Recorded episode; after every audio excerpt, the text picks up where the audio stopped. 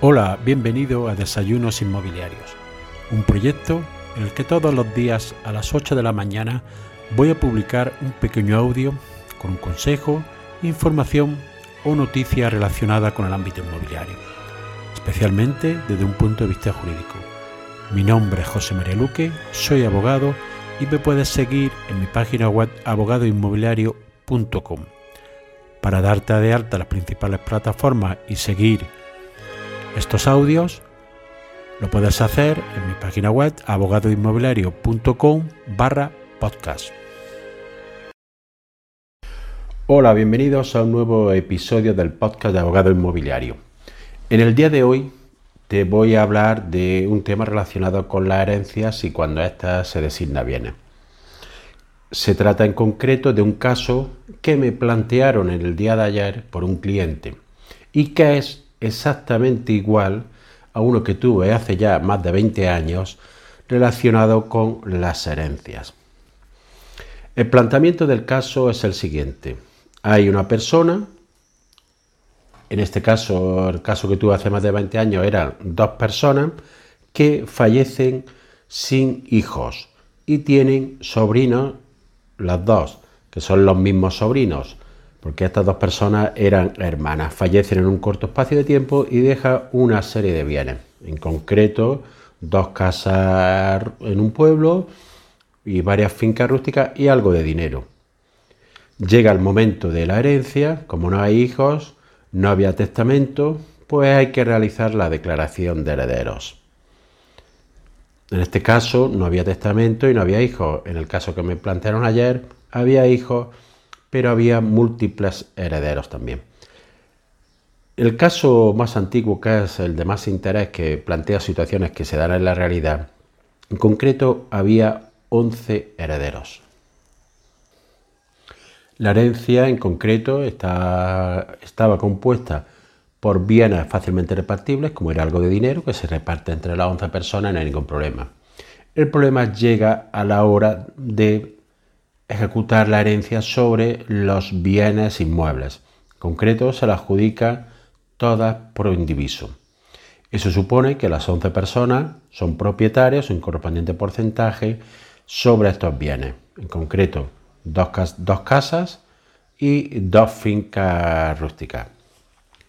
En cuanto a las, fincas rústicas, hubo, menos problemas en qué hacer con ellas.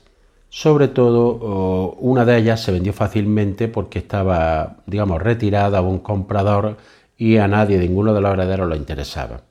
El problema se plantea en primer lugar cuando se va a poner las casas y una finca rústica localizada dentro del pueblo que ya estaba, iba a ser considerada urbana, y se iba a poner a la venta. ¿Qué sucede? Que es colindante a uno de los herederos. Entre los herederos, como suele pasar muchas veces, no hay sintonía, bien por problemas familiares anteriores, porque algunos son hermanos entre ellos, otros son primos, ha habido pues siempre herencias, en este caso había herencias anteriores en las que había habido problemas, ha habido, luego salen todas las, digamos, cosas que se guardan entre familiares para ser sacadas la herencia en vez de ser resueltas con anterioridad y había, digamos, numerosas tensiones. En estos casos, como sucede en la mayoría de la herencia, es suficiente que uno de los herederos haga una oferta por uno de los bienes o que se quiera quedar con ellos por circunstancias diversas para que siempre alguno de los herederos digan que no, porque se lleve mal, diga que esta es la persona que vive en el pueblo y lo está engañando, etcétera, etcétera. En este caso, para vender la finca rústica, después de muchos dime diretes, se procedió a la venta de la segunda finca rústica, después de que hubo que presionar a algunos herederos para que aceptaran la oferta que hacía otro de los herederos porque era a un precio razonable y el único motivo para negarse por estos dos herederos era problemas familiares que tenían con él, no porque la oferta económica no fuera satisfactoria.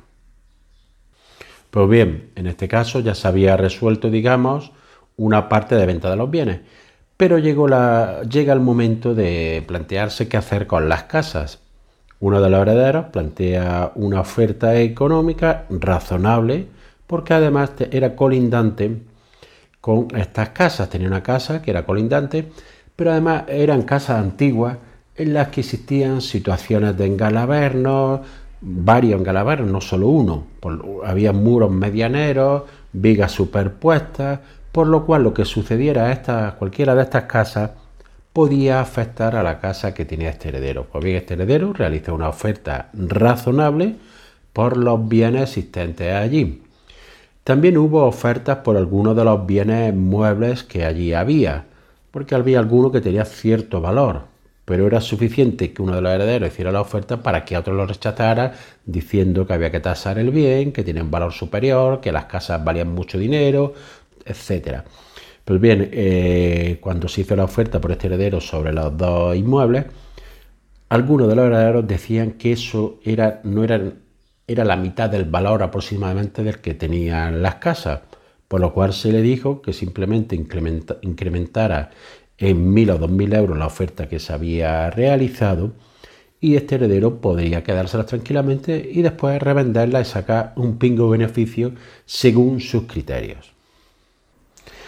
El problema fundamental también era que en vez de haberse adjudicado en la herencia las casas o los bienes por lotes, cada uno a varios herederos, se adjudicaron todos los bienes existentes por indiviso, por lo cual para proceder a cualquier actuación de venta había que contar con los 11 herederos.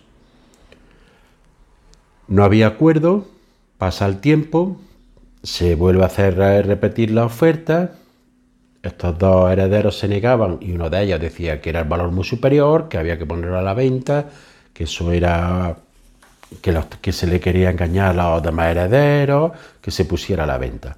Pues bien, transcurre el tiempo, las casas evidentemente son casas antiguas, se empiezan a deteriorar, pasa el tiempo, primero se deterioran por los huertos que tenían, posteriormente se empiezan ya a aparecer humedades por falta de mantenimiento del tejado, Así va pasando el tiempo, dos, cinco años sin venderse las casas, ya la oferta que había hecho el primer heredero no le interesa porque ya era realmente un proceso de tiro de las casas que ni valía lo que se había ofertado. El otro heredero que había, los otros dos herederos que habían manifestado churechazo tampoco se las quedan. Las casas no se venden porque cada vez tenían más deterioro.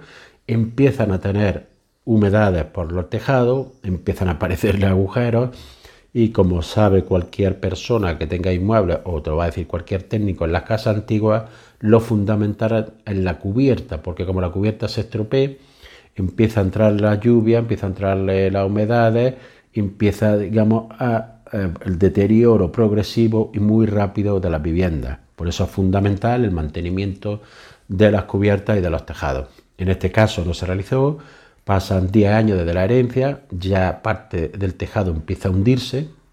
Pasan 15 años de la herencia sin venderse las casas, evidentemente, porque ya el deterioro era tan grande que habría que hacerle una gran reforma, por lo que prácticamente, debido a la antigüedad, ya iba a servir para solar. Pero en este caso el problema se agrava, que esas casas empiezan a hundirse el tejado. Primero una, Segundo, más la, otra ya empieza a hundirse, empiezan a caerse hacia adentro. Ya hay alguna llamada de atención por parte del ayuntamiento solicitando que se haga una pequeña, eh, digamos, consolidación del elemento o por lo menos para evitar que pues, pudiera haber daño a terceros por el estado de ruina. ¿Qué sucede al final? Que estas dos casas, como he comentado, estaban unidas a otras, que en una situación de caraverno por lo que, y viga, muros medianeros, etcétera, por lo que ya empiezan a afectar a la casa colindante. En este caso, las dos casas principales eh, de la herencia ya se hunden, pierden mucho valor y al final, ¿qué sucede? Que la pérdida de valor fue tan grande, el deterioro tan grande, que ya perjudicaron también a la casa contigua. Entonces hubo que llegar a adoptar medidas por esta tercera persona, diciendo que se iba a acudir a, al juzgado reclamando los daños y perjuicios que estaba causando y que tenía que ser pagado por todos los herederos. Por lo cual, en vez de tener un activo que podía haber sido claramente aprovechable por un valor, al final hubo que proceder a la venta de las mismas como si fueran solar. Pues bien, esta situación que supuso una pérdida de valor de más de prácticamente la mitad del valor de los inmuebles sucedió por distintas rencillas sin eh, lógica económica ni lógica para recibir los bienes y por el hecho de haber puesto de haber aceptado unos bienes por indiviso entre 11 personas. Pues bien, en el día de ayer exactamente me hicieron la misma consulta. En este caso se trataba de seis herederos, un solo bien pro indiviso y dos fincas, dos pequeñas fincas rústicas. Pero el problema es que llevan 15 años con la herencia, no se han puesto de acuerdo porque, sobre todo por temas ya rencillas familiares y situaciones ya que se echan en cara las cosas y no se ha procedido ni a la venta y, y existiendo además interesado alguno de los herederos en quedarse con la casa, pero suficiente para que sea un heredero para que los otros lo rechacen. Este es el problema que plantean muchas veces el dejar los bienes por un diviso, sobre todo si hay muchos herederos. Pues bien, en este caso ha sucedido exactamente lo mismo. Ya la casa se está cayendo y la simple reparación ya vale prácticamente igual que vale la vivienda. Por eso siempre recomiendo que por lo que se haga por los causantes, cuando se haga un testamento, que se intente evitar los proindivisos, sobre todo si hay situaciones familiares que pueden ser tensas. No es la regla general, porque hay muchos herederos que heredan en proindiviso y después no tienen ningún problema en adjudicarse los bienes o proceder a la venta de los mismos. Pero para, yo soy partidario de que si se pueden evitar los proindivisos y se pueden adjudicar concreto los bienes de determinadas personas, se realice para evitar numerosos problemas que se dan posteriormente a la hora de liquidar las herencias y que en, muchas ocasiones llega a suponer un problema para esas personas, un gran eh, trastorno tanto personal como emocional y sobre todo un alargamiento en el tiempo hasta que se pueda liquidar la totalidad de la herencia. Espero que haya sido de utilidad este episodio y nos vemos en el siguiente. Hasta pronto. Y así llegamos al final del episodio de hoy. Espero que te haya sido de utilidad para ampliar tu conocimiento en el ámbito inmobiliario. Si quieres que este podcast llegue a más personas, puedes compartir en tu red el enlace del episodio o darle una valoración positiva en la aplicación que utilizas para escucharlo. Recuerda que me puedes seguir en abogadoinmobiliario.com. Gracias por escuchar, nos vemos en el siguiente episodio y que tengas un excelente día.